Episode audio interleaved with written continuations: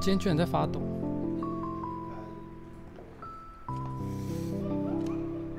因为我现在有点紧张，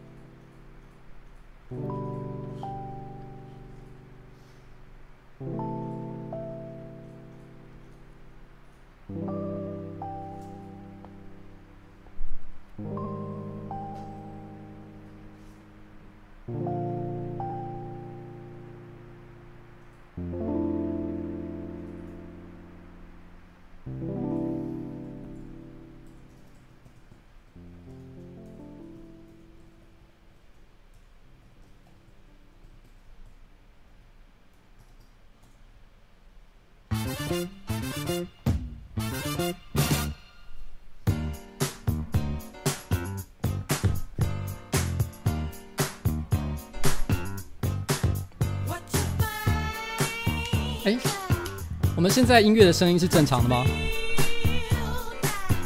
因为我这边看，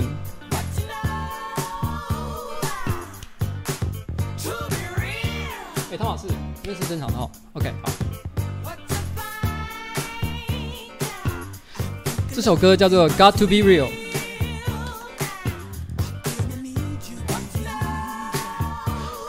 我觉得这首歌非常适合在早上起床的时候听。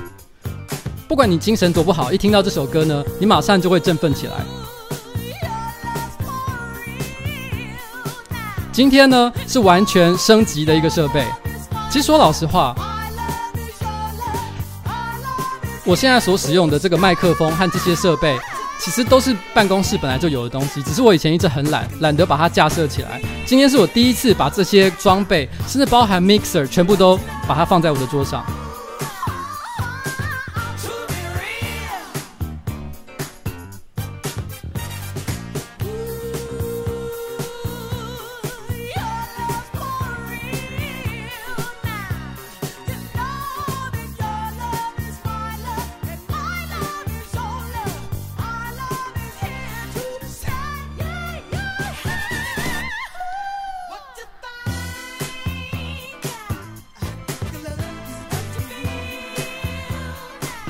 今天开场稍微慢了一点点。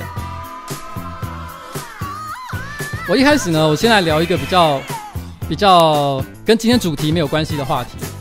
今天我看到 PTT 呢，有人说了一件事情，他说因为最近我有参加一个 YouTuber 的运动会嘛，那有人就说这些 YouTuber 呢，每一个影片的标题都说自己边缘，可是明明都在拍影片了，还骗骗人家说自己是一个边缘人，他们觉得这是一件非常非常不真实的一件事情，是不是真的 YouTuber？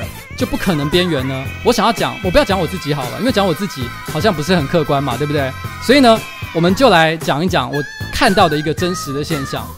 最近呢，我跟大概八到十位不同的 YouTuber，呃，我可以大概讲一下有谁啦，有我蔡阿嘎、浩浩、凌晨、啾啾鞋、囧星人，好像还有其他人，但我也忘了，反正差不多就是这些人。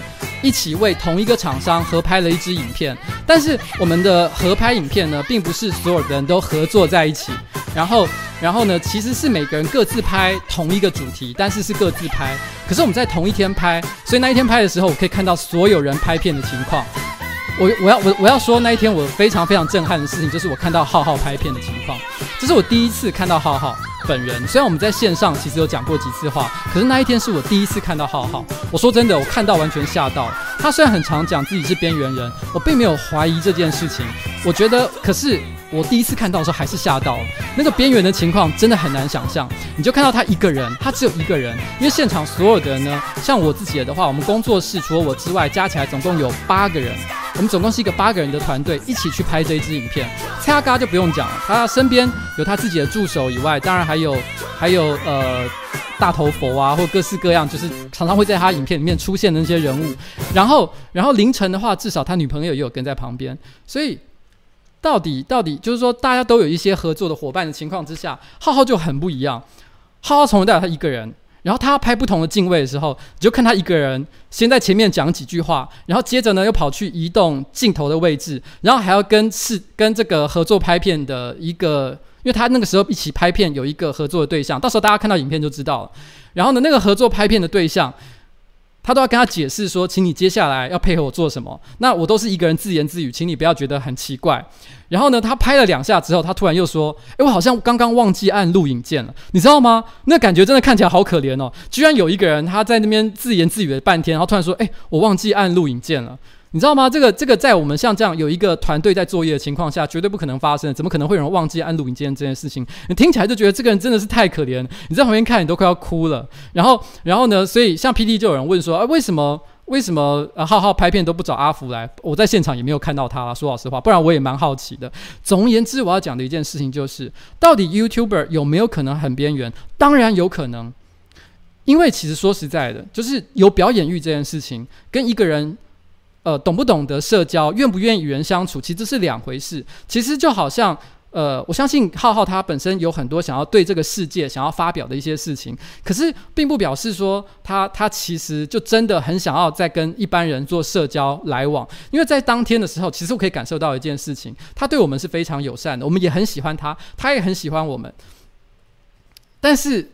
我们要讲话的时候，那个空气都充满着一种尴尬。第一次见面，大家都说：“哎，我很喜欢你的影片，哎，我也很喜欢你的作品。”两个人互相寒暄来寒暄去的，可是其实感觉就是一整个就是一个尴尬冷淡的气氛。那参加 YouTuber 运动会的时候，其实也是一样的情况。虽然只要镜头出现的时候，我们一定会表现得很嗨的感觉。可是事实上，离开了镜头，我也不知道自己要干什么才好。所以你们去看其他的 YouTuber 在那个 YouTuber 运动会上面的影片，会发现我后来有去看了，大概所有有拍的人，我都有去看一下。我的我的镜头不是在旁边玩手机，要不然就是跪在地上，不知道在做什么。反正你知道，就是就是这种感觉。所以 YouTuber 到底有没有可能很边缘？当然有可能啊，这是一个个性上的问题。好，然后那接下来我要讲今天的主题了。这个今天的主题呢，其实是因为现在是暑假嘛。那我突然之间想到一个很有趣的事情。前几天在跟小火车聊天的时候，我们就想到说，呃，我们就想到说一件事情，就是说，其实对于暑假，有一些在我我的小时候啦，大概就是我高中生，大概是差不多二十五年前的时候，其实我们对于暑假是有一些都市传说的。然后我举例来讲，第一个。就是堕胎费用是八千块钱。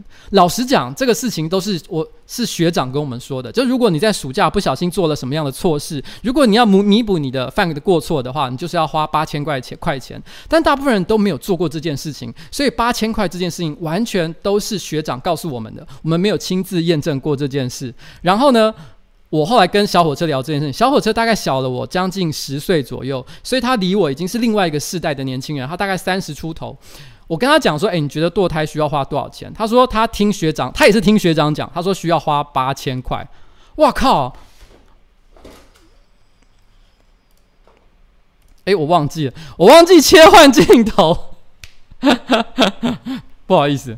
然后呢，那个时候，那个时候我们就就。那个时候我呃我就问小火车这件事情说，你知道堕胎要花多少钱？他跟我说他听学长讲是要花八千块。我想哇，过了十年，物价不管怎么样变动，都还是八千块吗？可是我觉得这个数字显然应该是有问题的。我觉得很可能这个价钱从一开始就不是八千块，就算他一开始八千块，后来也不应该是八千块了。然后然后只是因为这个数字是学长一代传一代下来的，所以我们告诉我们的后后辈就说，如果你有一天犯了错，记得要准备八千块钱。然后呢？然后那个时候我还印象很深刻的是，我们都一直谣传一件事情，有一种打工叫做剪尾鱼。我不知道你们有没有听过这个名词？剪尾鱼是指就是说，如果发生车祸或者是非常惨烈的社会案件，然后呢导致就是有一些人的尸体不是很完整的状态的时候。就需要有一些人去协助收拾那些尸体，称之为剪尾鱼。这不是一个非常友善、礼貌的名词。然后呢，剪尾鱼一次的代价是六千块。所以也就是说呢，如果你发生了需要花八千块的情况的时候，就立刻想办法去找一个剪尾鱼的打工工作，你就有机会可以筹出这一笔钱。所以我们常常只要到了呃暑假结束的时候，我们都会跟朋友开玩笑说：“哎，不好意思，我突然间有一个需求，就是。”你可不可以借我八千块？你不要问原因，当然这是开玩笑的，只是想要骗你的，就是跟你的同学开玩笑说：“哎，我想要，我想要，我需要八千块，因为我搞了一件很大条的事情，这样子。”然后呢，这时候你的同学很可能就会跟你讲：“你要不要考虑去剪尾鱼就好了？”那这个这个，我觉得应该也是个都市传说啦，尤其是这几年，因为这个礼仪行业已经变得越来越专业了，所以我相信不可能跟当年一样，居然真的你还要用。呃，还有就是去找那种工读生，然后六千块钱去路上捡十块，怎么可能有这种工作啊？我相信应该是没有这回事了哦。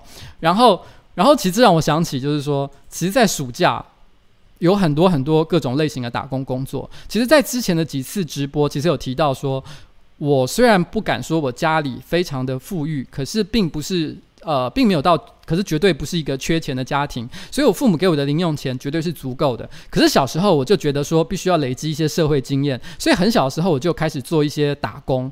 然后我高中的时候，第一个做的打工是在德州炸鸡。德州炸鸡，我觉得有一些比较年轻的小朋友可能不知道，当年德州炸鸡呢，跟肯德基是台湾炸鸡素食的两大天王，这两个之间是互相竞争的关系。可能是因为我在那边打工了，但是我说真的，我个人真的认为德州炸鸡比肯德基要好吃，而且它里面当时它这个店里面有附的一些比较小点心类的食物，我还记得什么呃炸玉米饼什么之类的，我都觉得也比呃肯德基还要更好吃一点点。但是呢，因为种种经营权的呃之争的关系呢，所以德州炸鸡就就消失了。然后，然后我呃在上一次直播的时候，曾经提到一个故事。有些人可能有跟到，有些人可能没跟到。我快速的就是 review 呃 remind 大家一下，就是上一次在直播的时候呢，我有提到说，我那时候念建中的时候，我有一次放学的时间，我我到了那个学校后门的 Seven Eleven，然后我想要去买保险套。因为那时候我有交了一个女朋友，然后呢，当天我觉得有可能会发生一些什么事情，所以我觉得我必须要去买保险套。然后呢，到买保险套的时候，因为在那个是放学时间嘛，所以很多建中的学生都在后面的便利商店排成一长列，每个人手上都是拿着零食或者是可口可乐之类的东西，只有我一个人手上拿的是保险套。那当时我看着前后的同排队的同学，我内心就有一种你知道。骄傲感油然而生，我觉得他妈的我真是很屌，这些人都还在喝可乐，我就已经在买保险套了，觉得自己非常的帅气。当时呢，其实我就是在外面有一个打工的工作，是在呃德州炸鸡。然后我在德州炸鸡，其实老实讲，建中学生呢下课去打工这件事情，其实不是一个很常见的事情，因为当时当时呃。一般的学生，我相信现在应该也是一样。假设你考到了一个很好的学校，你应该没有理由会想要去，就妈妈一定会觉得说你专心念书就好了，你不要去做打工这种无聊的事情。可当时我很坚持，就是说我想要体验人生，我想要自己赚钱，所以我就跑去呃德州炸鸡打工。然后当时我打的是那种打烊班的工，就是就是打烊班呢，就是在那种速食店里面，然后呃你。就是在呃关店前的最后两个小时，负责刷洗地板啊、倒垃圾啊、把油槽清干净的一个工作，比较肮脏、比较累，但是每个小时的时薪也比较多一点点。当时我记得素食店的呃打工薪水是呃是是。一个小时五十五十五块还是六十块左右，所以两倍的打烊班的薪水就是一百二十块钱，大概是像这个样子。然后那个时候我买了保险套之后，因为当下没有立刻要使用，所以我就先到了那个打工的地点，就是德州炸鸡。然后德州炸鸡里面大部分的打工的学的打工的人，其实都是可能比较偏高职或者是五专的学生，所以呃呃，或者是很多年纪都比我再大一点点，所以基本上他们的生活环境跟我比较不相同，所以当我第一次去这个地方的时候，他们都会，他们就跟现在呃呃，我我们做上班不要看的影片一样，就是他们都很爱有事没事就讲说，哎呀，台大建中，只要我做犯了什么错或做了什么奇怪的事情，他们一定会说，哎呀，台大建中的人果然是这个样子。不过他们并不是要霸凌我，只是单纯的就是在开玩笑这样子。然后当时我去了这个打工的地方，然后呢，我不小心我的那个那个保险套就掉出来，掉到地上，因为我要掏东西的时候。然后那时候就有几个打工的呃同事看见了我那个保险套，那我当时内心的那个优越感又来了，我的心里就想说，不好意思各位，就有点好像你在玩这个 show hand，然后你不小心底牌露出来，哎，黑桃 S 或者是同花大顺，你就是会有一种，哎，不好意思，我不小心亮牌了，你们看到我没有？我是一个非常。非常厉害的这个这个人物，我居然有机会可以使用到保险套。可是那些人呢？因为他们在他们心里面，他们就觉得说我就是一个建中台大的学生嘛，一个建中的好乖宝宝学生。他们看了我一眼，就冷冷的说：“打手枪为什么需要保险套？”他们一点都不相信我是一个真的可以用这个东西的人，他们只觉得我我根本就是在你知道自以为是，买了一个完全不需要的东西。所以，所以其实这就是我在德州炸鸡打工时候的情况。不过我必须要说，德州炸鸡的打工呢，我并没有打工太久，我大概只有在那边做了三个月左右。坦白说，我对当时的就是可能算领班或经理，觉得非常的不好意思哦，因为。那，因为觉得很不好意思，就是因为，因为其实当时呢，我去应征这个工作的时候，当时的经理看到我是念建中的学生，他马上就质疑我说：“你真的有打算要认真做吗？做吗？还是你打算做一下下就就跑了？你不会持久？”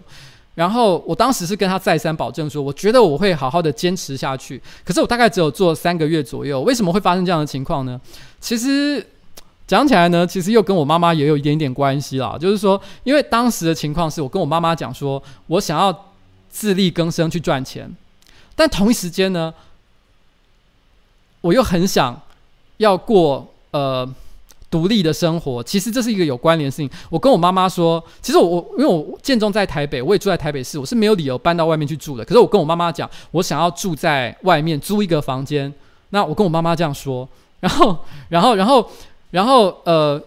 可是经历了那三个月的打工跟住在外面的的过程，我的成绩一落千丈，然后我妈妈真的觉得她无法忍受，所以她后来就跟我说，她叫我停掉打工，而且不准我再住在外面。所以当时还对当时的房东跟领班经理非常非常的不好意思，因为我等于就是毁弃了当时的可能的租约跟工作上的合约。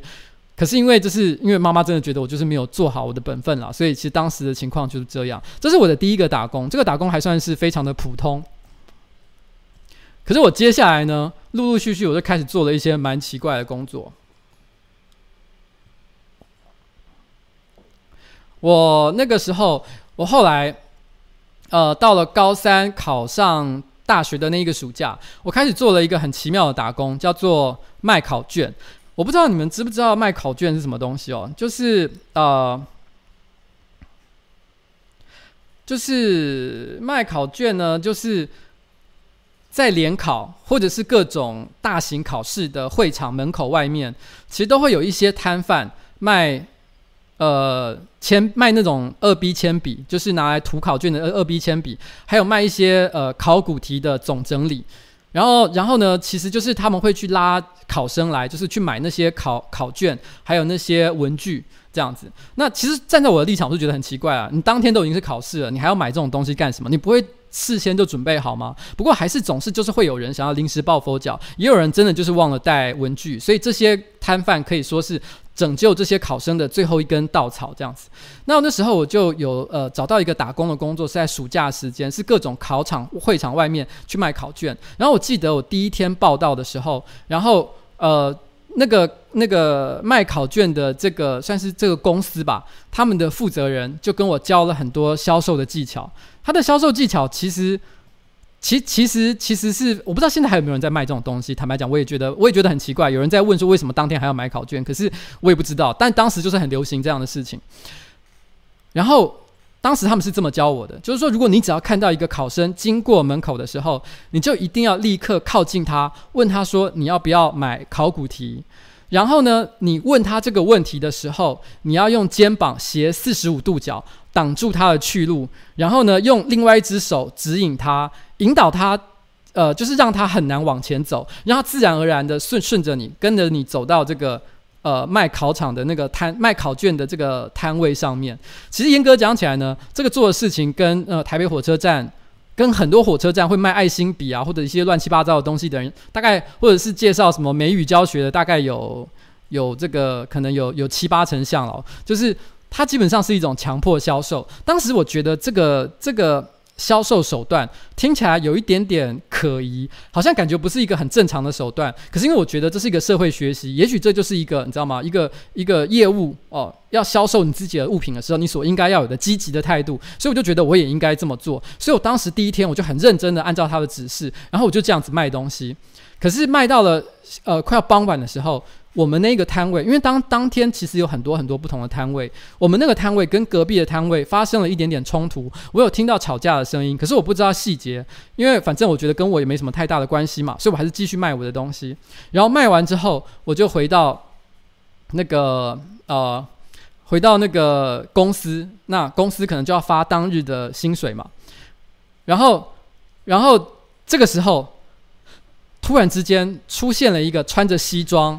然后气势跟之前教我怎么卖东西的那个经理完全完全不一样的人，这个人突然之间说了接下来一段话，他就说：“今天我相信各位，因为当时工读生很多，大概有二三十位哦，都是同一家公司的在卖这个考卷。他就说，今天呢，我们在这个呃公卖东西的时候哦，大家都有发现我们跟隔壁的摊位起了一些冲突，但是我要跟你说。”这个是四海跟竹联之间的问题哦，那所以我不强迫你们一定要陪我们一起去解决，但是如果你们够义气的话，今天现在就跟我一起出去，我们去找这些人算账。然后我当时听了就吓到，你知道吗？我就觉得说，哇靠！原来这些卖考卷的其实基本上是黑道吗？而且一边是四海，一边是竹联。可我当时因为听得不是很清楚，我不知道我们自己这一边到底算是四海还是算是竹联。所以呢，我当时就有一种干，我真的是上了贼船。然后呢，而且他居然还跟我们说，如果你们够义气的话，就跟我们一起走。但是我不强迫你们。他居然这样说，我当时心里就想说，我靠，这是什么鬼东西啊？我当时就觉得，那那那。这个这个工作看来是不能做了，所以我就巧巧，你知道，可是很莫名其妙的是，现场大概二三十个年轻人，每一个人都热血沸腾，好像这件事情跟自己有非常强烈的关系一样，都跟着这个大哥一起呐喊了起来。我觉得好像现场只有一两个人，包括我在内，在后排，觉得有一种现在是在做什么，做什么东西。完完全完全不能理解，然后然后呢，我就悄悄的就从门外就走去，反正他说他也没有要阻止我们一定要去做嘛。我后来其实有时候想起这件事情，我都觉得，如果我真的跟着这个大哥走了的话，可能我接下来的人生就会非常非常的不一样。也因为这件事情，让我发现了一件事情，其实这日后跟我一些呃工作上的经验，我开始产生了一个，就产生了一个一个体悟，就是说，其实，在台湾。几乎所有偏门的生意，多少都跟黑道是有一点点关系的。然后像是呃地产买卖啊，或是各式各样的事情，其实黑道都有牵涉其中。其实这并不是一件很稀奇的一件事情。不过当时真的是觉得太莫名其妙了。嗯，哦，薪水有没有领到？其实没有，因为他们说要去打架，我就走了，所以我当然是没有领到薪水。可是才一天而已，所以我也就算了，根本没有做这件事情，这样。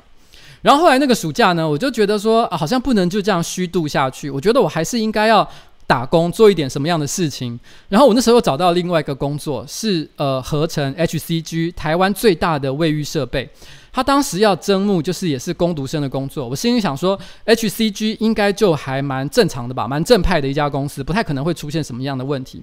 然后我就去应征这个工作。我到了现场才知道，我们这个工读生的工作呢，是要推销一种叫做免治马桶的东西。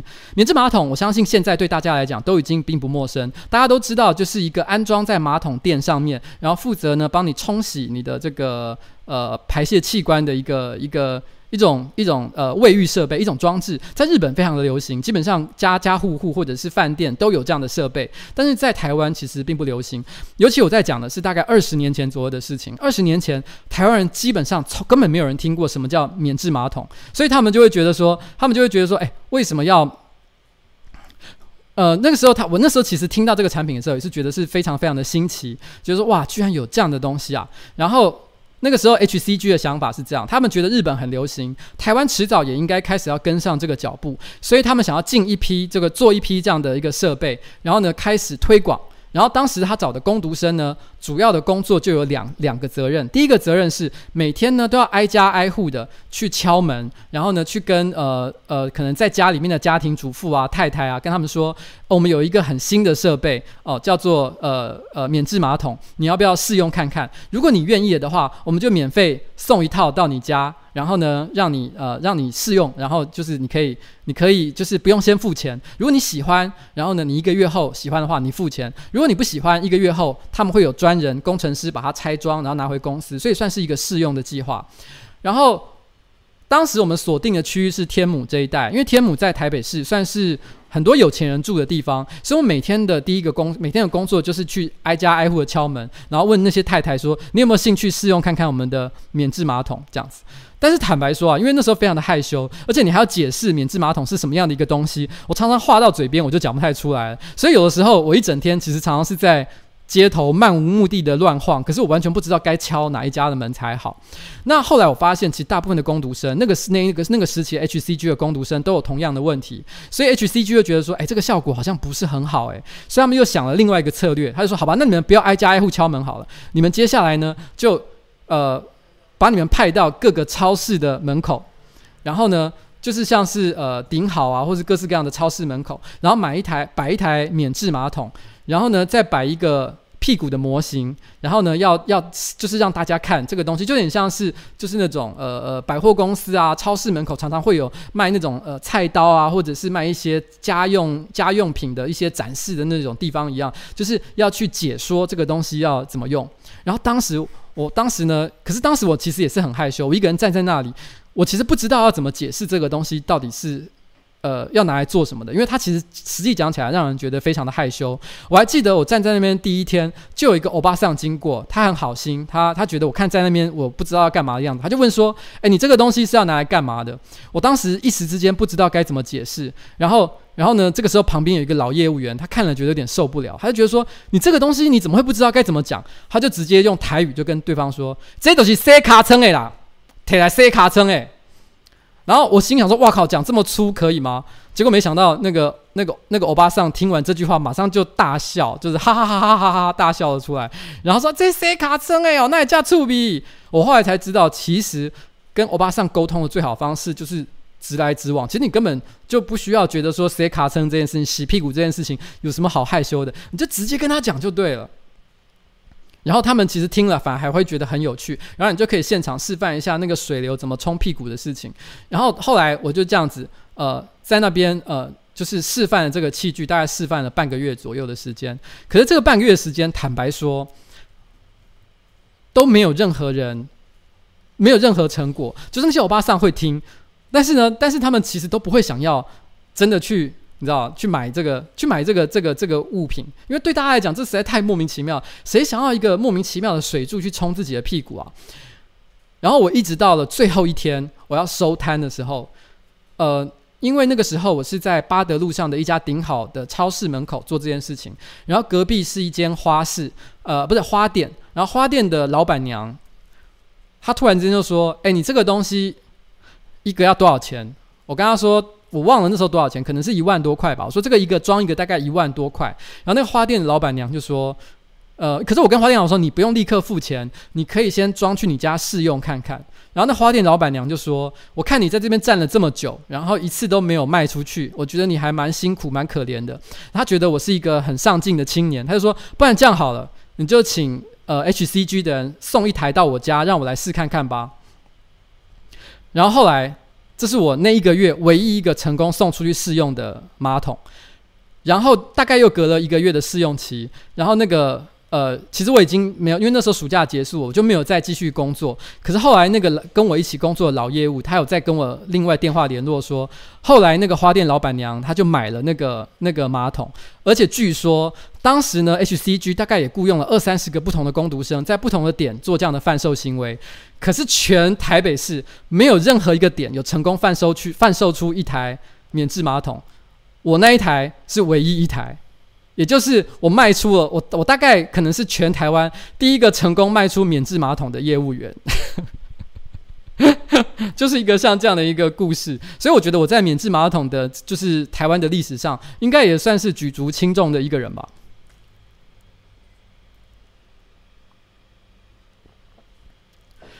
所以啊，这个这个故事呢，其实就是在讲我之前做的工作了哦。然后后来。我到了大二，我又想到了一个新的打工工作。那时候呢，因为我在剧场呃工作了很长一段时间嘛，然后然后那个其实对你们说的没有错，这有点像抖内的观念，你知道吗？他看我非常的辛苦，所以他觉得说我抖内你一个一台免治马桶这样子。然后我那时候到大二的时候呢，我打了一个我觉得我有生以来觉得最惊人的一个打工，就是那时候我突然发现一件事情，就是台湾啊有很多的画室还有美术课都需要人体模特儿。人体模特儿呢，就是要脱光裸体给别人画画的模特儿。可是台湾有在让人做这样工作的地方，其实非常的啊。可是台湾有有可呃做人体模特工作的人，其实非常的少。然后我正好当时偶然之间认识了台湾的人体模特工会的会长，她是一个女生。然后呢，然后然后他那时候我就觉得说，哎，这工作好像好像还蛮有趣的。我就问他说，一个小时多少钱？他就跟我说，一个小时六百块。我刚刚有讲。那个时候的素食店，一个小时的时薪大概也才六十块钱而已，所以他跟我说一个小时六百块，等于是他的他等于是一个小时就可以赚到呃在麦当劳打工的十倍的价钱。我想说，哇靠，这实在太棒了吧！六百块大概也跟当时家教的价钱其实差不多，所以我就觉得说，这这么好的一个打工，当然要做啊！所以我当时就觉得说，那我一定要来做这个工作。OK，呃。刚刚有人问一个问题，我再回答一下，因为其实一直有人在问这个问题，所以我就再说一下好了。那个《职场礼仪》这本书，一直一天到晚都有人在问，它到底是谁写的？它其实是一个叫 Judith Bowman 的人写的人书，它叫 J U D I T H B O W M A N。然后呢，这本书，呃，你查 Judith Bowman 跟职场礼仪，应该就会找到他的书了，好不好？那我就回答这个问题到这边，我继续讲这个这个故事。然后当时那个时候，那个那个人体模特工会呢，其实是一个蛮有趣的组织。他基本上，他大部分会去做这个工作的人呢，其实呃，都是一些可能。艺术系的学生，或者是剧场的演员，然后都是一些跟文化艺术比较相关的一些人，因为他们可能心态比较 open，所以他们会觉得比较开放，他们会觉得说，呃，脱衣服呃给别人看这件事情比较不是一件，算是为艺术而牺牲，并不丢脸，所以他们就会比较能够接受像这样的工作形态。然后呢，然后我还记得那时候他们也不是说你能够你脱衣服，你愿意脱衣服就可以做这个工作。当时我还大概上了一个月左右的肢体课程，因为他们要让这个所有出去的这个人体模特，他们摆出来的动作跟姿态是画室的美术美术家，呃呃，可以画家呢是可以觉得觉得说呃很很很到位的一些动作，所以我大概受了一个月的训练之后，然后呢，他们就把我带到那个，然后他们最后我还记得是呃训练完的最后一天，他们会做一个仪式，就是所有的呃这个这个模特工会的成员，大概也是有十几二十个人吧，没有很多啦。然后呢，他们会聚在一个小房间里面，然后点上几盏蜡烛，然后呢，我要在那里第一次的脱光自己的衣服，然后让那十几位模特儿，他们虽然不是画家，可是那只是一个仪式啊。然后第一次去呃让他们做画画，画完了之后就表示我通过了这个仪式，然后我就可以开始正式接这个工作。所以其实这是一个这个历程，其实本身还蛮有趣的。最后的那一天，这个仪式本身也很有一种宗教的感觉啊，你知道吗？好像你最后获得了升华，然后呢，你从一个普通的勇者啊进阶为圣骑士之类的，像这样的感觉啦。然后你拿到了这个勋章之后，你终于可以出去工作了。然后我还记得。我还记得我第一次去做这个工作的时候，我的工作场所是在呃美术馆，台北市立美术馆。台北市立美术馆呢是在那个林森呃不是中山北路上哦。如果住在台北市的人应该知道我在说哪里。然后呢，市立美术馆的。B one，它的地下一楼其实就有一个美术教室，然后那边有很多的，就是可能平常他不是让画画家去那边上课啦，他那边比较像是就是让一些可能家庭主妇啊，或者是一些年纪比较大的人，然后他如果可能觉得生活很无趣，然后想要多一些一技之长，不是一技之长啊，多一些个人兴趣，然后呢去那边学画画的地方，然后那个画室他们就要找模特儿，然后呢我的第一个工作就是在美术馆的那个那个 B one 的那个。美术教室，然后我开门的时候，那一瞬间，其实我有点震惊，因为我打开一瞬间的时候，里面大概有三四十个人非常人非常多，可是全部都是欧巴桑。就是全部都是大概四十五十岁以上的欧巴桑，然后每个人回头看我的时候，其实那个气势有一点让我吓到，因为是我第一次做这个工作，然后现场一个男的都没有，都是你知道年纪比我大很多的女生，然后我当时觉得有感受到一些压迫感，然后然后呢，可是可能我那个紧张的感觉被他们感受到了，一个欧巴桑就安慰我说：“啊，你免惊啦，温惊咖喱港大喊，就是说你不要怕，我们的小孩跟你一样大啦。哦，所以其实你就安心的拖吧。”然后我当时就想说：“好吧。”既然都来了，那我就把衣服给脱了。我就脱了以后呢，就要开始给他们画。然后当时的那个呃人体模特的工作方式是画二十分钟，休息十分钟，画二十分钟，休息十分钟。然后大概一次工作通常是两到三个小时左右。然后然后一个小时是六百块，所以你你一次大概可以领一千二到一千八百块钱。然后然后那时候呃，我记得我在画了之后，因为那时候大概是两个小时的课，可是有一个欧巴桑，他画得太快了。他一下子就画完了，然后呢，他画完了之后，他就，他就，他就，他就，他就，呃，他就开始在后面走来走去，看别人的，呃，画的怎么样这样子。然后他看着看着，他就突然看着一个人的，呃，某一个欧巴桑的画说：“ 一波下多啦。” 他就说，他就说，其实。其实你现在你他觉得他画的太大，他说你这个人哦，你你画画过头了，他没有这么大这样子。然后我当时在台上，我真的觉得非常的痛苦，因为你知道吧，这是我第一次被人家画，然后居然还被人家做了像这样的评语。然后，好，然后然后呢，然后其实，在做人体模特，我大概这个工作我一直做到了。大三、大四吧，我大概做了大概两年左右的时间。然后这这两年的时间呢，其实因为我觉得这个工作对我来说仍然是非常值得的一个工作。因为我其实呃，其实我像我有一段时间，我记得我大概有呃美术系那的雕塑课，因为雕塑课雕塑课你知道吗？不像画画，画画可能一天就画完了，然后可是雕塑课可能要做很久，所以曾经有半年我都。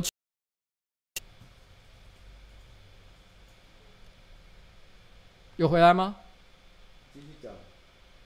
有回来吗？有了，有了，有了。不好意思，不好意思，刚刚，刚刚我讲到哪里啊？欸，到我这十分钟。哈？十分钟？十分钟是多远？我马上说你鸡鸡小那边开始。说一波下多是不是？干我刚刚断了这么久啊！拍谁？拍谁？拍谁？然后呃。哎，又又断了。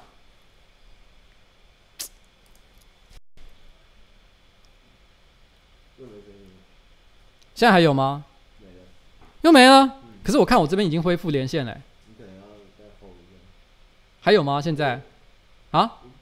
有没有？有有有有有。OK。嗯嗯嗯。好，我不要再讲鸡鸡了。鸡鸡的事情好像造成这个机器的问题，这样子。因为我，好，对不起，算我的错，算我的错，不好意思哦。然后，然后呢？其实我我后来是在讲，对不起，有问题吗？还是不行？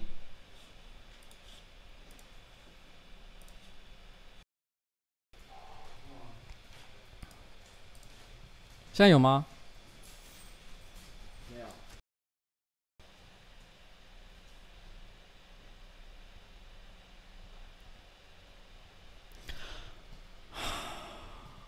现在呢？现在呢？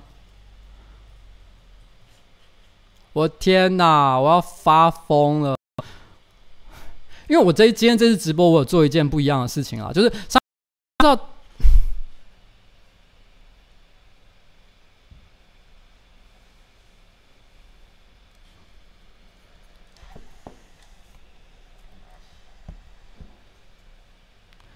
现在。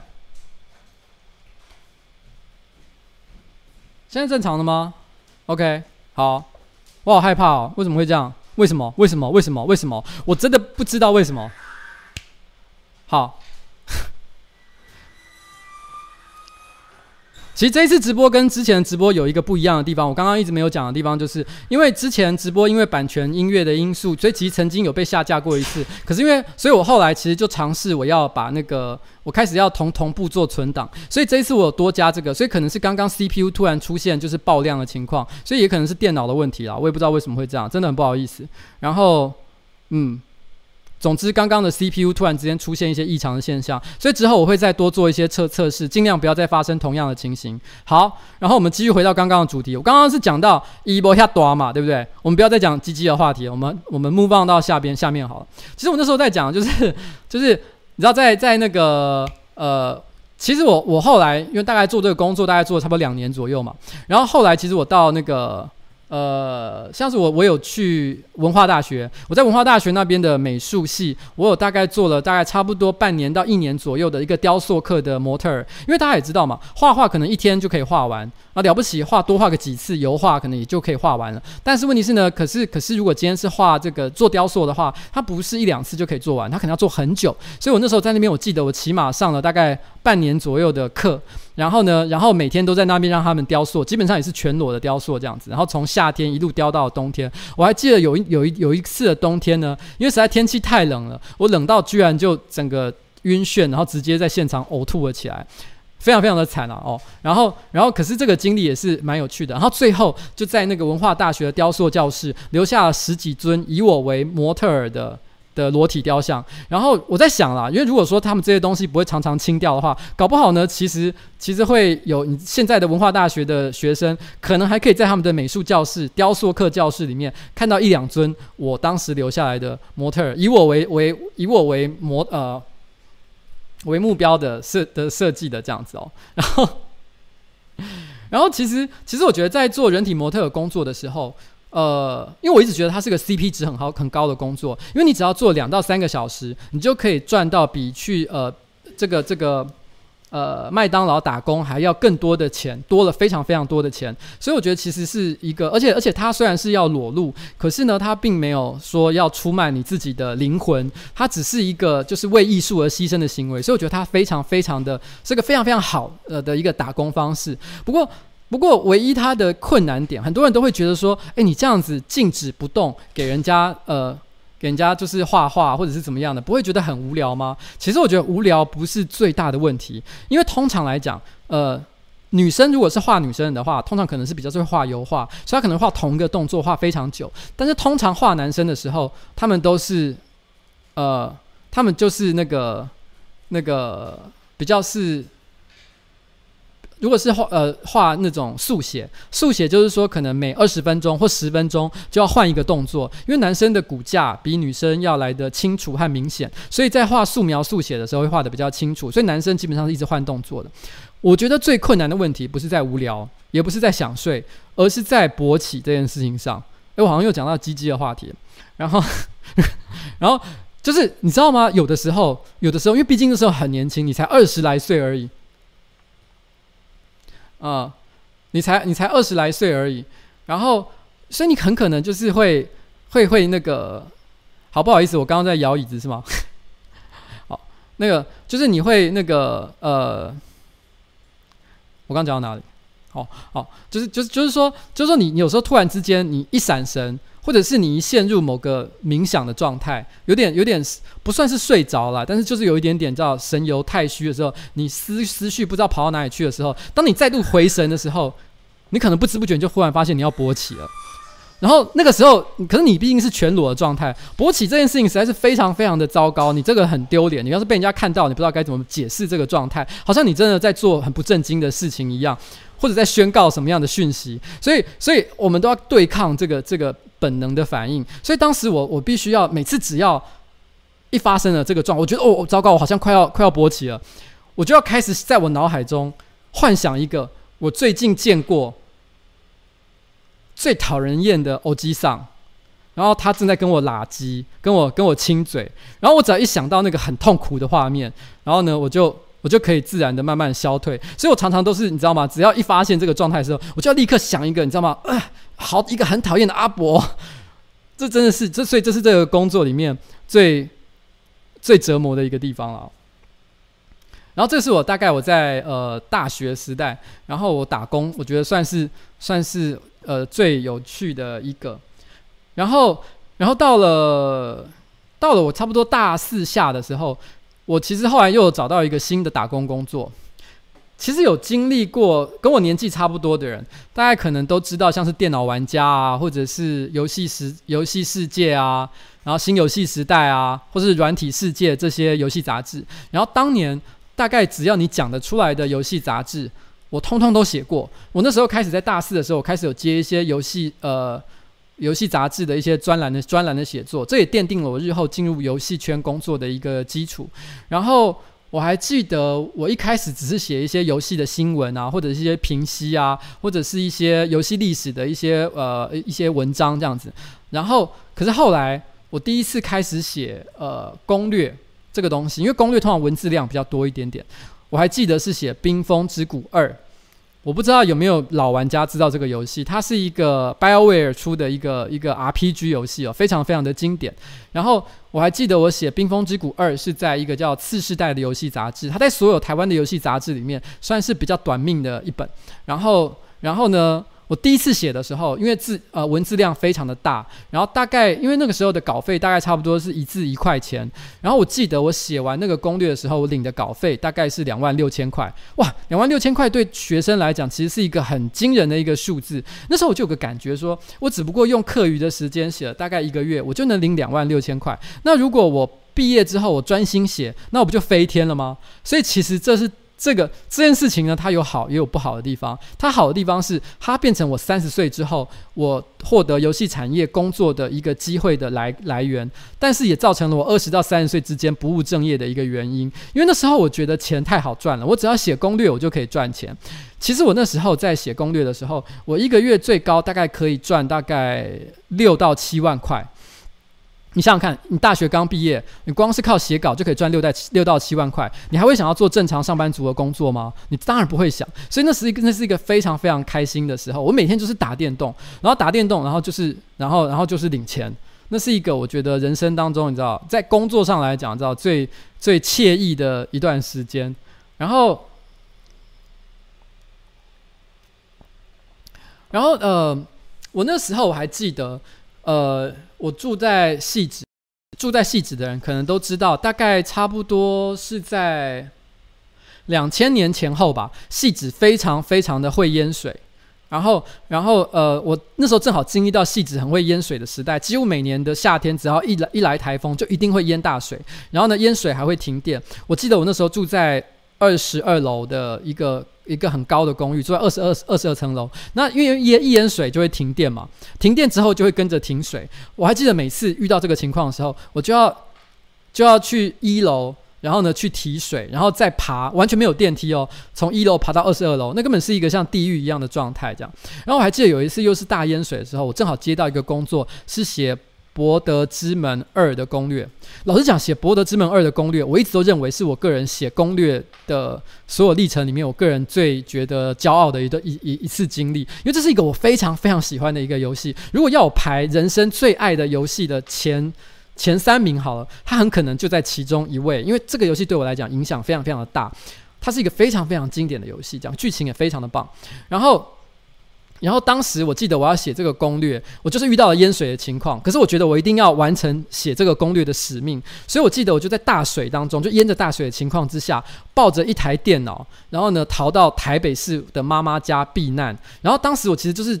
因为四周都被淹水了嘛，我其实花了很大的力气才涉水，就是扛着那个电脑来到了我妈妈家。然后呢，接下来因为已经花了，已经耽误了很多时间，所以我接下来连续三天不眠不休的去玩这个游戏。因为是 RPG，你知道《博德之门》这款游戏是非常可怕的。它如果你认真玩的话，可以玩到两百小时左右。你就算不，你就算用最快的方式玩，也要玩六十个小时。所以当时我真的是没日没夜的玩这款游戏，然后最后写出了一个我记得应该有四五万字以上左右的攻略。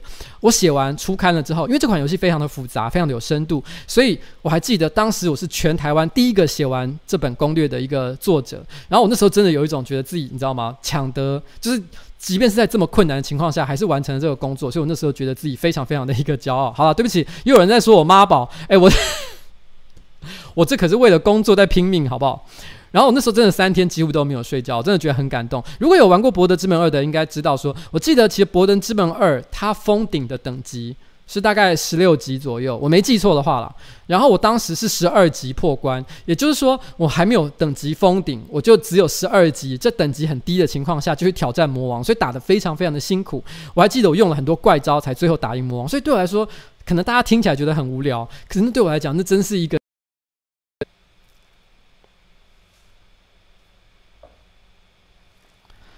哦、oh，shit！我刚讲到哪里？买了一本攻略。啊？买了一本攻略。什么叫买了一本攻略？为了冰博德买了一本攻略。啊？我是写攻略吧？买以后你还去买的？我没有买啊。哦，那你就买买，我写了一本攻略。所以我写了讲到冰封谷吗？还是讲到博德之门二？忘了。啊，反正你就讲到一个攻略，写攻略了。我刚才有讲到哪里？攻略嘛。可是我攻略讲了好多段啊。我我现在我刚刚到我其实我也忘了我刚刚讲到哪里了，对不起。所以所以因为我不知道刚刚是断在哪里，对不起，今天的状况很不好，我先跟大家说个抱歉。那呃，博德二写攻略。好，我在讲博德二写攻略的历程，其实真的是非常的惨烈。然后打魔王，打魔王用奥波。对，打魔王用奥波这样子，然后。然后后来，其实我觉得，虽然我后来陆续又写了很多很多不同的攻略，但我觉得没有任何写任何一个攻略，其实有比这一本让我觉得更惊心动魄，就是更更感动。事实上，我在后面我还写过那个魔兽世界，呃。我还呃翻译过《魔兽世界》的官方攻略，然后呃第唯一一本也是第一本的那那个官方攻略是志冠出版的，我还记得那本也很屌，那本那本其实是不是我写啦？因为那个时候呃是直接拿官方的内容来翻译这样子，然后呢第一本两万本一刷就直接卖完，第一个礼拜就卖完，然后直接二刷。如果对台湾的出版市场了解就知道，你一刷两万本可以立刻卖完，这他妈真是一个。超级疯狂的一个记录，所以当时志冠真的是为了这件事情乐歪了这样子。然后我还有做过，呃，那个叫做什么游戏，就是 EverQuest，呃，EverQuest 叫什么？无尽的任务啊！无尽的任务一代的中文化，无尽任务一代的中文化，基那时候也是我们做的。那个、那个、那个案子其实很厉害，因为那个案子非常赶。然后我们是跟橘子合作的，然后我们那时候大概做了两个月左右，然后总收入是一百万。然后因为质量实在太大了，所以我们那时候大概收到一百万，两个月赚到一百万，其实也是一个非常厉害的一个记录。嗯。可是我要说一件事情啊，EQ One 的中文化，我个人觉得是做的还行的，可是因为它质量很大，时间又很少，所以还是有一些问题。EQ 二，很多人对惨烈中文化的回忆是 EQ 二，那就跟我没有什么太大的关系了。其实 EQ 二的中文化当时其实本来也是要找我们来做，可是可是呢，那时候呃哦。游戏精精通台湾游戏历史的，应该都听过 Tia 老奶奶的传说，就是那个时候，呃，Infogrames，呃，英宝格吧，他们那时候要出那个《绝冬城之夜》的时候，其实那时候也是找我要去翻译，可是因为他们开的价钱实在太低了，然后呢，所以我就不愿意接嘛，然后之后就出出现了 Tia 老奶奶的故事，所以这事情说明了一件事情，就是一分钱一分货，你千万不要就是你知道吗？贪小便宜，然后然后呢产，然后 Tia 老奶奶事件之后，然后。他们本来发现这个问题，他本来还是要找我去修，可是因为我觉得这件事情我已经不想去淌那个浑水了，所以这个事情就就也就就就没有救了这样子。对，好吧，这是这是一个老玩家才知道的一个历史这样子。嗯，然后我后来到了就是毕业之后，因为我大概二十岁到三十岁之间，我其实一直都没有在职场做一些比较正常的工作，所以其实我也都是一直在过着比较像是。打工的生活，我那时候除了我刚刚讲的游戏公司的打工之外，然后我那时候大概还有做了蛮多奇怪的工作的。因为那时候其实举例来讲，我那时候有拍过蛮牛广告。蛮牛广告大家可能有印象的话，就是那时候有时候每次都会出现一个看起来很衰、有点秃头的一个中年人。然后呢，然后他就说：“你累了吗？”然后就是那个那个人嘛，哦。然后当年他的第一版广告，其实我不知道现在还找不找到，因为我自己是找不到啊。他的第一版的广告，其实就是我跟那个那个人那个人的后来的绰号就叫蛮牛老师。他第一版广告就是我跟蛮牛老师一起拍的，然后第一版是一个便利商店，然后我就站在他的旁边，我是他旁边的那个店员。然后我记得那个拍广告的工作呢，一次大概是八一天是八千块，所以其实还算也还算蛮好赚的。只是因为那个广告最后红了蛮牛老师嘛，红的不是我，所以他也没有再继续找我这样子。不过我也参与了蛮牛蛮牛广告的历史，然后我还有拍过呃一部电影的配小配角。电影的名称我也忘了，因为应该也不是什么好看的电影，卖座应该也很差。我只记得那部片的主角是钟汉良，钟汉良我不知道有没有人知道他是谁，绰号叫小太阳，反正就是一个当时还还蛮有名的一个帅哥明星。然后那个钟汉良呢，然后我是演，他是我记得角色是钟汉良，怎么了？哦，钟汉良旁钟汉良旁边的那个呃，他是一个。唱片行的店员，然后我则是他的好朋友。但是这个好朋友呢，在那个角色的设定上是一个非常娘炮的人物，所以在下班之后，我记得有一个场景是我穿着女装，然后在在那个夜店里面跳舞。可是我说真的，我其实也不太知道啊，就是从小到大，我还蛮好像，甚至到现在也是，我好像蛮常接到像这样的一个角色的，所以可能是一点个人特质吧，我也不知道为什么。然后，然后呃。然后我大概这类型的这这种演演出型的打工工作啊，我做过大概最惊人的，也不能讲最惊人啦，我觉得做过最最厉最屌的吧，大概就是我演过陈水扁这件事情。就 就是陈水扁在选总统，他刚开始出来选总统那一年，然后因为那时候我跟台北市呃不是台北市对不起，民进党妇女部的一些的成员算是朋友，然后。我并没有，我并不是民进党党员啦，但是就是当时我跟民进党妇女部的一些朋一些人是朋友，然后他们那时候需要找一个人，他们要办记者会，然后他们要演一出短剧在记者会上，他们要找一个人来演陈水扁，然后当时呢，他们就找我来演，然后然后呃，我还记得当时演吴淑珍的是一个也是台大好像历史系还政治系的女生，是双胞胎，然后长得很可爱。然后，然后，然后，呃，演吴淑珍这样子。然后，呃，不过我那时候已经交女朋友了，所以虽然觉得她可爱，所以也不能怎么样，就是。然后，然后，呃，我还记得演完了之后，吴淑珍就跑来跟我打招呼，然后她就拍拍我的肩膀说：“诶，可能也不是拍我的肩膀了，因为那个高度可能是可能是拍拍我的我的手臂或者什么之类，就跟我讲说：‘诶，我觉得，我觉得，我我觉得你长得很像年轻时代的陈水扁。’然后。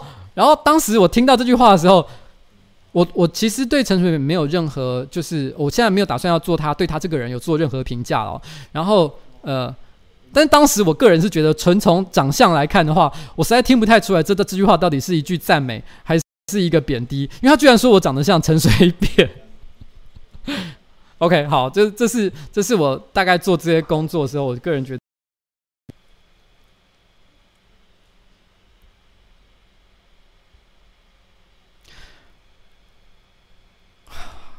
shit，老实说啊，我不知道什么问题，没有没有又不行了。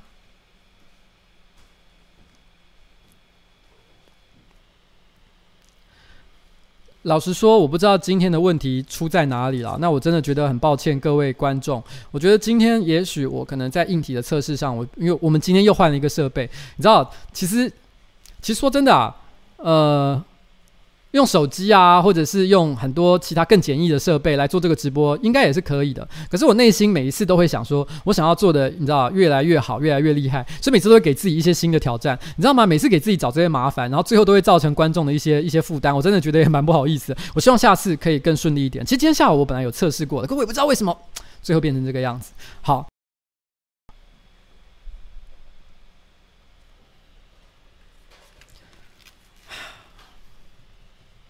好了，我真的感到非常非常的伤心，真的。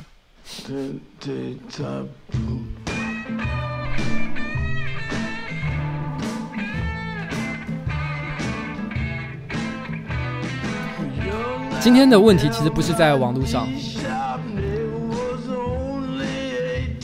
其实我也不知道问题在哪里，我也很想知道问题在哪里。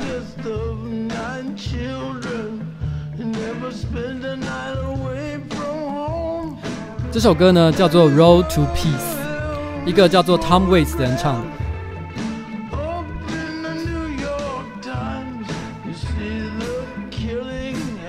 翻译这首歌的名字呢就叫做和平之路。虽然名字叫做和平之路但它的歌词其实是非常讽刺的。它是在讲人类的历史上现在过去未来我们一直在走向和平之路。但在走在和平往迈向和平之路上，我们不停的在杀人，不停的在爆炸，许多的死亡，悲惨的事件。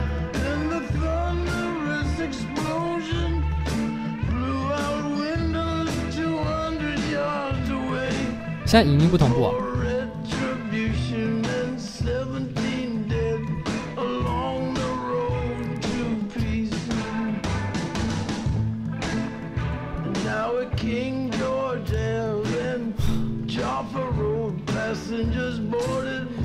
如果是影音不同步的问题的话。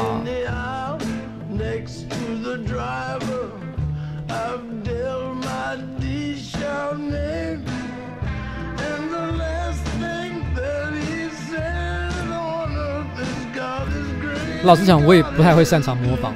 其实，如果要做有一天，假设在某一个平行时空，我要做搞笑艺人的话，模仿型的搞笑艺人是我绝对不会做的一件事情，因为我非常不擅长模仿。我觉得这跟我的感官能力有很大的关系，因为其实我的耳朵不好。然后呢，眼睛也有很大的问题，所以我很难常常从耳朵或者是眼睛里面看到一些模仿必须要有的重点，所以我觉得我模仿能力是很差的。我那天演陈水扁这件事情啊，单纯的可能真的只是因为人家觉得我长得有点像年轻时候的陈水扁吧，但并不是真的我这个人能够模仿陈水扁哦。人生晚长是什么意思呢？其实也没什么意思，因为老实讲，我当时在想直播。我当时在想直播的名字的时候，我当时在想直播的名字的时候呢，我其实就是在想，就是说，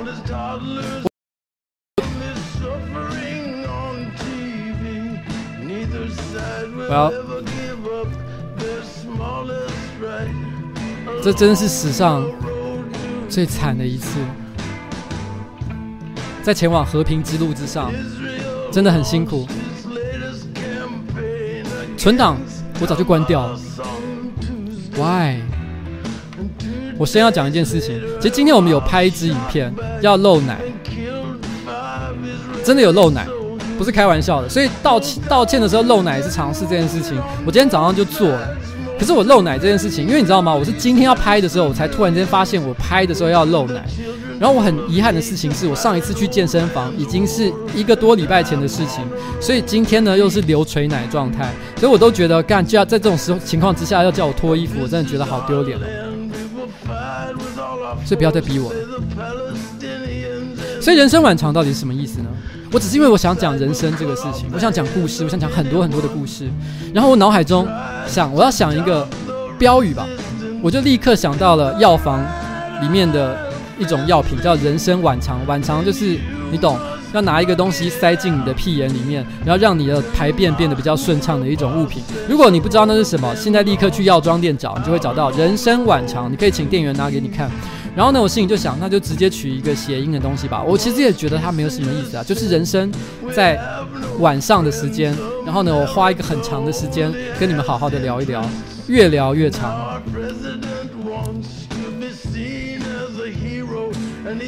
对啦，其实我说真的，我我刚讲健身这件事情啊，应该也是借口而已啦。但我最近真的对于运动这件事情比较没有像过去一两年比较积极，是真的。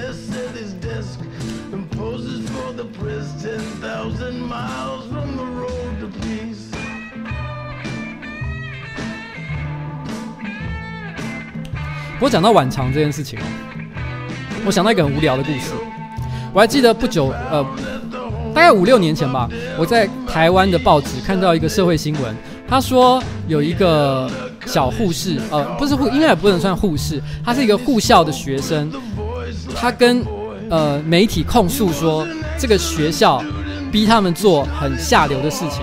他所谓很下流的事情呢，就是说这个护校在学生毕业的时候，他会要求所有的学生彼此晚长，因为你知道，其实在，呃，如果你在医院的话，如果你生病或者是说你要开动手术之前，你一定要先做浣肠。那因为你因为避免你在因为你在呃呃就是麻醉的情况之下，因为你肌肉完全放松，所以你的肠道要是有一些排泄物的话，你很容易突然之间就在那个那个手术台上怎么就。就释放出来。那如果那个时候你身上又有又开了一个洞，那这些东西都可能造成你的呃呃伤口上的一些污染，所以一定要先排掉。那都是这些护士要帮你做的。然后那个时候呢，那个那个护校之所以要护士互相做这件事情，是因为第一个要让他们实习怎么帮人挽肠，第二个他们也希望他们能够对挽肠这件事情感同身受，让他们知道说被挽肠那些人是什么感觉，这样才能对他们有一些更多的体谅。我想这个是一个。听起来也是个蛮正面的事情，可是这个这个护校的学生就觉得这行为实在太低级了，竟然叫我们彼此浣肠，我不要做，所以他就爆爆料上了媒体这样子。那当然事后护校这样解释的时候，我觉得听听起来蛮合理的，好像本来护校学生互相浣肠一下，最后体验一下医病人的感觉，我觉得这件事情是非常非常正面而且健康的行为。可是我必须要坦白讲，我看那个新闻的那个时候，那个瞬间，我脑海中你知道浮现的画面就是。护校，然后一群女孩子，然后大四要毕业的时候，然后你知道，互相帮忙浣肠，我不知道该怎么说了。我突然觉得这个画面很感人，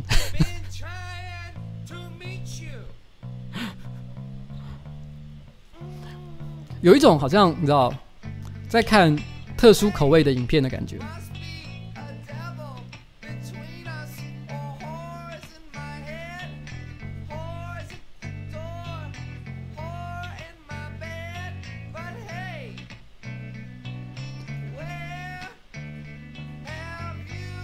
这首歌叫做《Hey》，是一个叫 Pixie 的乐团唱的。Pixies 呢，其实它呃很有趣，它就是之前我有放过《Where Is My Mind》这首歌，他们的乐团，我很喜欢这首歌。他在讲两个人的关系，好像被锁链绑在一起。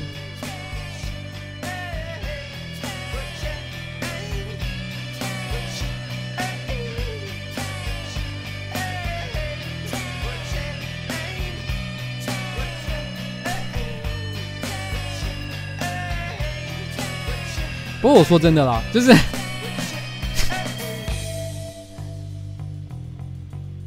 其实对我来说啦，有人问了一个问题，说会不会有一天这个频道订阅人数比上班不要看多？其实对我来说，这个东西从来不是我会考量的一个点。第一个，我没有，我怎么可能会跟自己的频道做竞争？但是哪一个会多，哪一个会少？其实我觉得这个都是看，呃，我其实这其实是看观众的反应。观众如果喜欢我做的内容的话，比较喜欢我做的内容的话，当然他可能成长也会。快速，其实这很很难说。可是我想要讲一件事情，就是说，其实我对于上班不要看，一直有一个期望是这样。我曾经有一次跟我们上班不要看的朋呃的同事，我讲过一件事：如果今天上班不要看要快速成长的话，他最好的做法就是从今之后大家都不要有什么创作自由了，每天就是我说要做什么，大家就跟着我做。这样子的话呢，其实以我们八个人的情况来讲，一个礼拜要出五支影片。或至少要出个三支影片，我想一定不是个问题，因为我一定会选择最有效率，然后呢 CP 值最高的内容来做。然后当然的所有东西都是依据我的品味量身定做，所以他们能够发挥的创意空间就少。但是问题是因为大家需要沟通的东西少，所以大家做的就会很快。可是我不是很想这样做，因为我很想要，我很希望做一件事情，就是说我很希望这八个人他们有不同的品味，每个人都可以依照他们个人的品味。然后呢，做出百分之一百二十分的东西。然后有一天，大家都变得很厉害。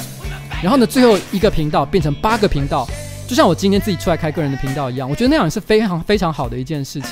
所以，这是我个人的希望啊。所以，其实我对我来说，我都会跟我的朋友讲：上班不要看，就像是一个这个频道对来说像是一个孵化器。我想要孵化出。很好的内容，像二十四孝，二十四孝大家就会发现说，我们最近其实没有做二十四孝，不是因为我觉得二十四孝不好，是因为我觉得二十四孝它太好了，我很喜欢它，我想要静下心来，好好的磨出多一点的、更好一点的脚本，然后我们一口气做一季的内容，一次做一季。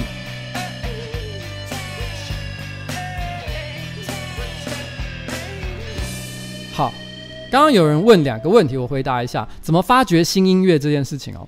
其实这有很多方法啦，就是说，其实以现在来讲，我早年你要发掘音乐跟现在是完全不同的。可是现在最简单的方法是什么？你打开 Spotify、Pandora 或者是类似的一些软体，其实你可以先输入一些你喜欢的音乐，然后你试着让这个软体去推荐你类似的东西。其实有的时候他们的演算法会给你一些惊喜，给你一些你从来没听过但是你觉得很有趣的内容。那当然的啦，我觉得其实更重要的一件事情是，其实你要对你生活周遭的所有人事物保持一些好奇心。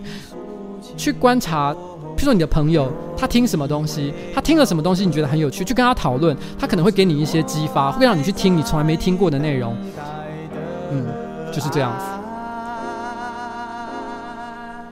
我觉得夏天就是要听《夏夜晚风》，我每年夏天我都一定要听这首歌，伍佰的《夏夜晚风》。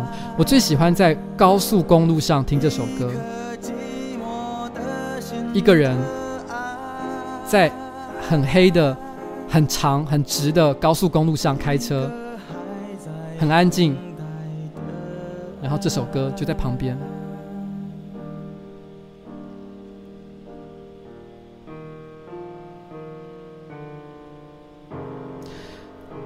报名造飞车，其实我本来就想报名造飞车。其实到底是谁想说要做这件事情，我已经有点忘记了。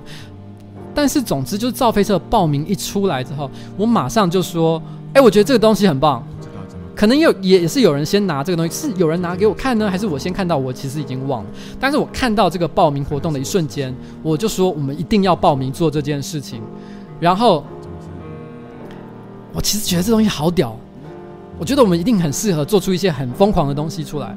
而且我说真的，其实这一次呢，除了我们之外，还有另外一个大家都很喜欢的 YouTuber 也参加了这个活动，可是因为他自己没有公布了，他好像没有公布，所以，所以我就不帮他讲了。可是我敢保证，大家都很喜欢他。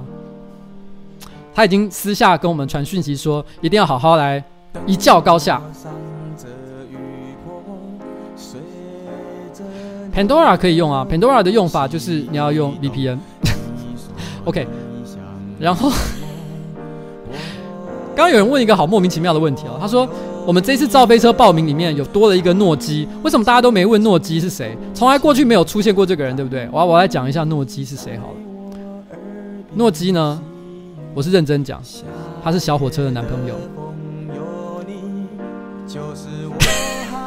好了，我跟你讲，我跟你讲，诺基呢，如果你去看我们十大谎言啊，十大妈妈的谎言这部影片，他就是那部片的男主角，他其实是。他其实是呃小火车多年来的好朋友。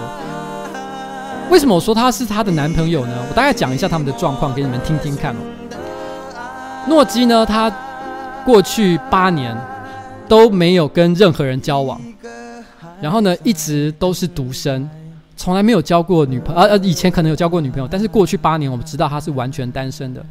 然后呢，他一直是跟呃汤马士非常的要好。然后很有趣，很有趣，很有趣的一件事情就是，每次我们呃公司有任何的工作，有一些苦工要做，他都会直觉的想到叫诺基来帮忙。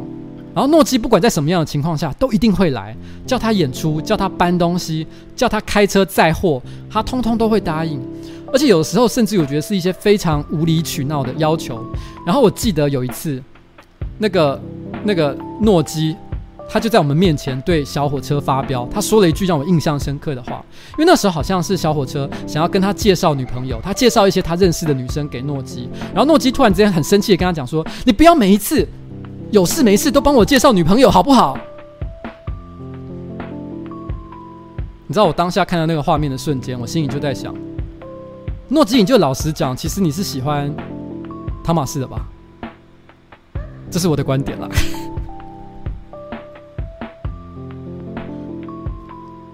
好，OK。所以，嗯，为诺基觉得，你知道吗？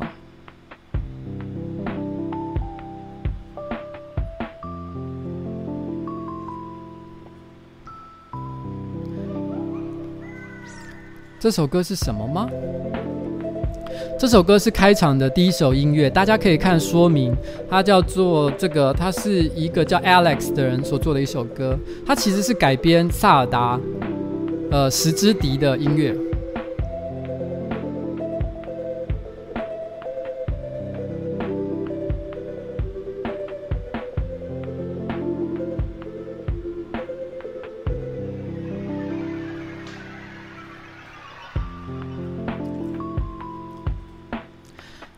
关于声音对不上影片这件事情，就是今天因为遇到了很多的意外，我会事后尽量想办法修补这个状况。下一次希望不要再发生这个情况。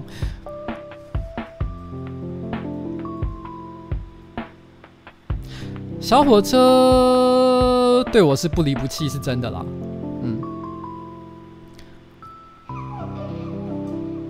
因为我目前在办公室里面唯一一个敢随便骂的人，一直骂个不停，把他当狗来骂，大概就只有汤马士了。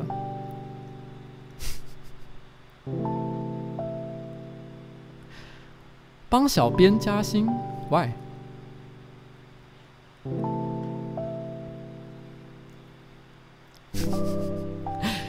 呃，很奇妙的是，今天演员真的在办公室。通常这个时间点他不会在这里，他今天居然在，我也不知道为什么。他今天下午，呃呃，做完节目之后，他突然间就跑来我们办公室，然后就玩了一天。演员有没有真真真男友这件事情，我无法帮他回答了哦。然后，对，这个就是运动会结尾的音乐，好吧？那不好意思，今天的状况真的很混乱。那谢谢大家今天参与我今天的直播。呃，演员夹西瓜真的很厉害，狂。那我们要说再见喽，拜拜。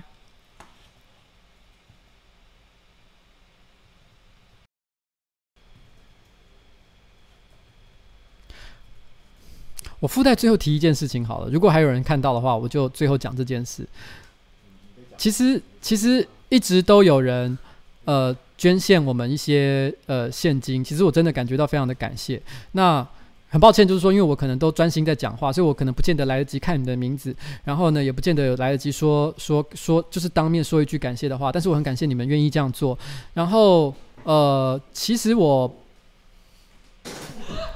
其实我们一直都有有嗯，其实之前一直有有观众问一件事情，就是说我们要不要开一个抖内的页面、捐献的页面或什么之类的，但我一直都不做这件事情，其实是有原因的，因为我一直都不希望大家，呃呃，就是我希望就是这个公司。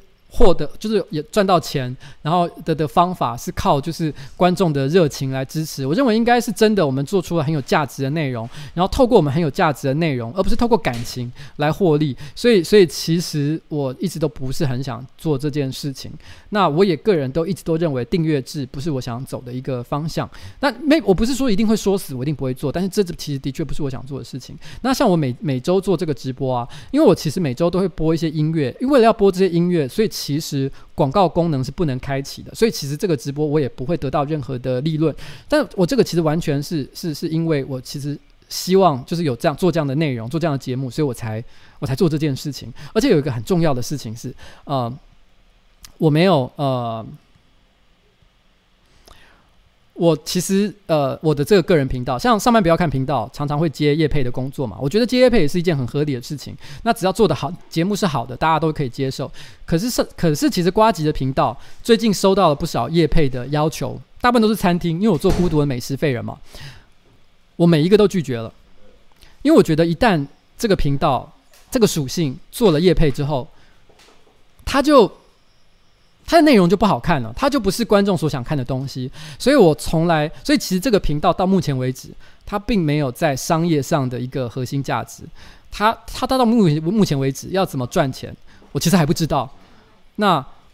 呃，我个人是有一些想法啦，但是都不是绝对不是靠捐献，也不是靠做业配来做的。那也许有一天，我觉得时机成熟的时候，我会再跟大家聊聊。我觉得我这个频道应该怎么做下去。但到目前为止，就是说我对于所有的捐献，其实我不会说鼓励大家一定要捐献给我。所以，如果我今天在这个直播上，我希望大家都捐钱给我的话，我应该要设计一些小桥段，譬如说，只要今天捐献金额超过两千块钱，我就立刻呃露胸部道歉。可能这是一个做法，可是我不做。那。因为我觉得其实其实很多频道也会做这样的事情，我觉得他们这样做也是 OK 的，我觉得没有关系。可是我自己并不想这么做，因为我我我个人是觉得是说，我希望这一切都是站在一个大家都开心的情况。然后我们到目前为止，其实这个频道并没有对他有任何获利上的期待。但是所有捐献的，像是我知道，呃，最近两次好像谁不重要都有捐钱，谢谢你。嗯，好，那就那就这样子喽。好，好啦，这是最后的最后再讲这件事情。嗯，拜拜。